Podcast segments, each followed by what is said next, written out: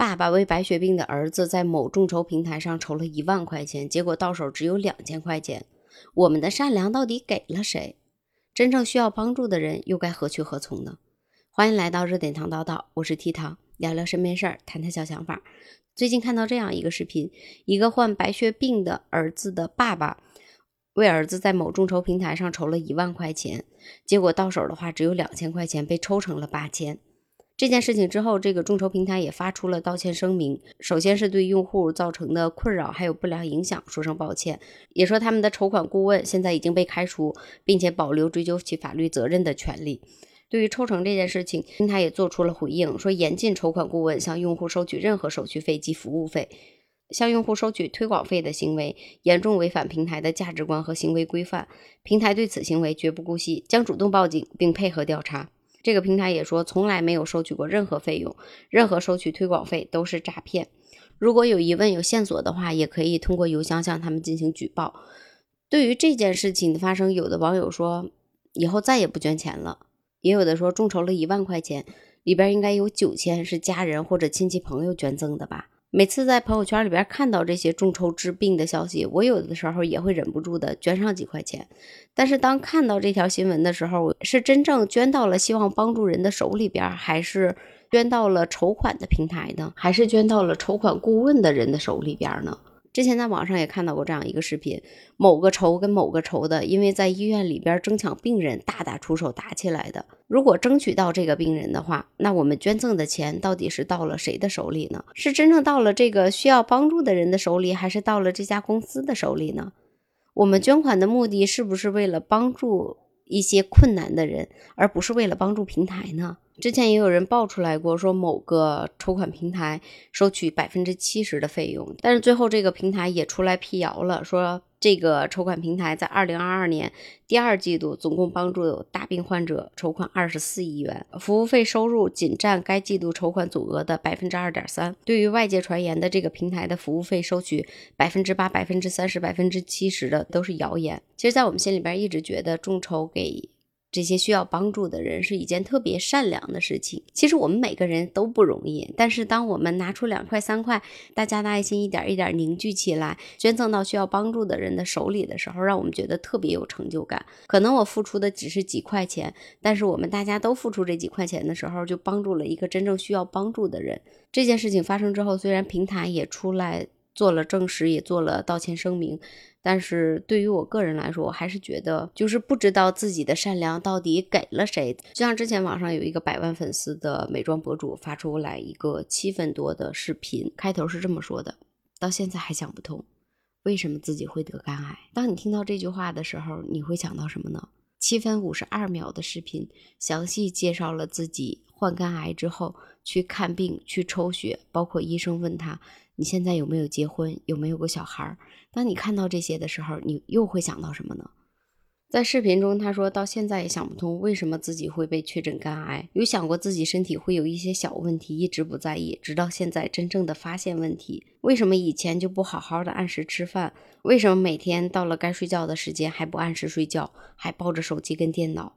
为什么很容易的事情就能做到，就是不做？明明可以提前发现，偏偏要等到什么什么？当他把自己身体有不舒服，到确诊癌症，到后期检查的过程发到网上的时候，大家看到这段视频的时候都哭得稀里哗啦的，甚至为他捏一把汗，就是觉得太不容易了，还很年轻，还没有生孩子，可能生命就要走到尽头了。但是细心的网友在视频后边发现了这样一句话。本故事纯属虚构。当大家再回过墨来再去看这段视频的时候，本故事纯属虚构，在整个视频的篇幅占幅很短。很多人说，如果不暂停的话，都看不到这几个字。后来，这个网红博主也进行了道歉，因为是想用这个视频让广大网友知道自己应该爱惜自己，身体出现问题的时候及时去医院看诊。但是对于这件事情，广大网友并不买账，觉得他是在用这件事情炒作，甚至为了获得更高的流量。当时，当然他也同样做到了。当这个博主的视频发出去之后，当天相关的视频的播放量超过两千万，而他之前发布的作品最高的播放量是三百万。然后还有前段时间爆火的共享厨房，当共享厨房出来的时候，大家也是看着那一纸。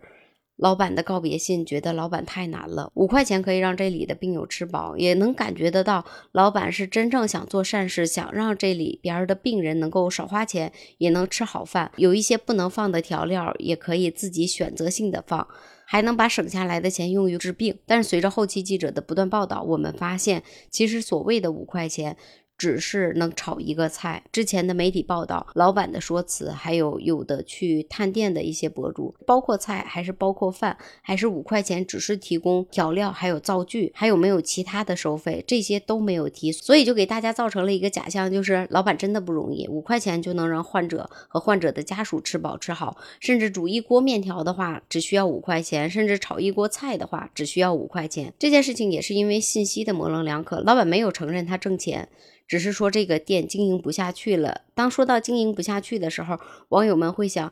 老板一直在做慈善，所以这个店经营不下去了，我们就要为他捐款，我们要帮助这些需要帮助的人，我们要帮助这些做慈善的人。可是当大家捐完款之后，却发现同样的共享厨房在这个城市里边不止这一家，其他家的收费标准也是一样的，但是其他家没遇到过这些问题，而这个店却隔一段时间或者每隔一年就会出来一次，说自己经营困难。包括老板贴出来那封告别信，直到现在我也在想，他究竟是。不想干了呢，还是你希望广大网友能够再给他一波流量，再关注一下这个店呢？还是当时媒体找的他，又把这个小店给推到了大家的面前？还是他找的媒体跟媒体说他现在店经营困难呢？还是他真的做不下去了呢？为什么前面举了三个不一样的例子？因为我觉得在大家面对比自己弱的人或者。觉得他们做了我们没有做到的一些事情的时候，当他们生病的时候，我们会同样有这个代入感，因为我们每个人的家人都有可能会面对生老病死的事情，希望帮一下真正需要帮助的人。但是我们的善心真的被用到了什么地方呢？这个网红博主也是因为我们觉得他太年轻了。他所经历的事情是我们年轻人，甚至尤其是岁数大一点的叔叔阿姨会带入进来。哎呀，如果是我孩子这样，我会多心疼啊！会有这种代入感。但是最后，本故事纯属虚构，会让人觉得这个故事来骗取大家的同情。共享厨房，大家真正想帮的也并不是老板。除了老板，还想帮助那些真正在医院里边为了家人、为了这个家而奋斗的这些人。当我们面对不如我们的，或者比我们过得还要难的，或者面对生病的人的时候，我们心里边都会迸发出来一种善良，希望这个人能过得好。但是有的时候，我们的善良很有可能是被别人利用，而没有真正用到不需要帮助的那些人的身上。